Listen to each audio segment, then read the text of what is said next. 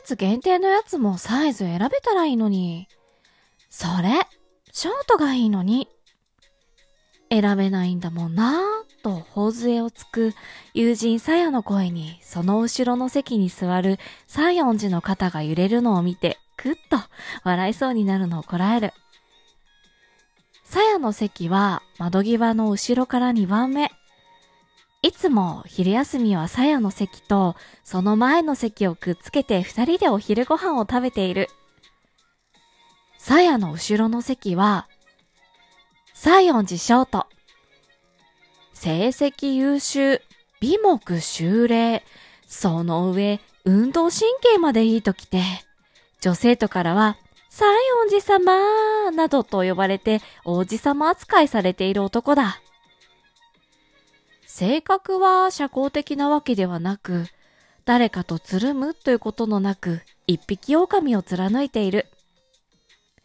でも今回のも絶対美味しいやつ。それな？ショートならいいのに。またさやの言葉に西園寺が動揺するのを見て、心底おかしくなる。人気のコーヒーショップの期間限定で出るフラペチーノ。毎回私たちは楽しみにしている。しかし、季節限定のものは、レギュラーメニューのフラペチーノのようにサイズが選べない。カロリーを考えるとなると、なかなか厳しい。上司としては、太るのはご法度だ。なので、この会話は毎回季節限定の商品の情報が解禁されるとしている。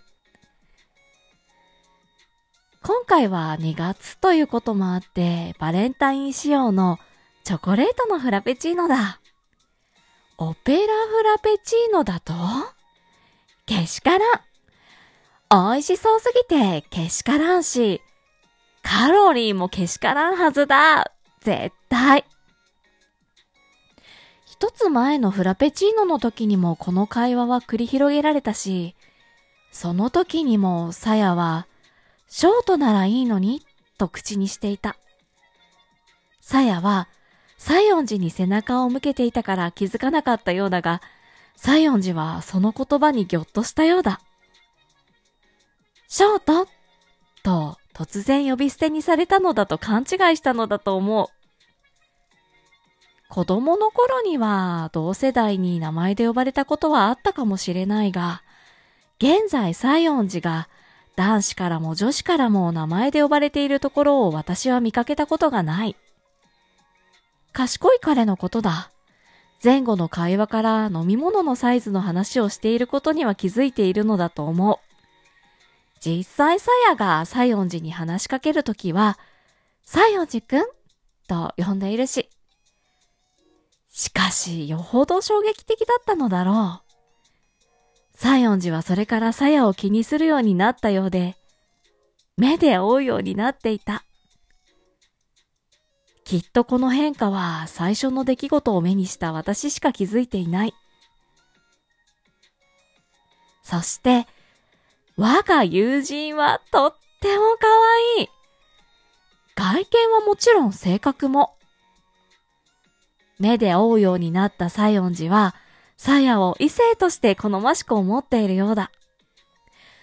はっきりと態度には出ていないが、最初のなんだこの女といういぶかしい視線から好意的に、さらに甘いものへと変わるに、時間はさしてかからなかった。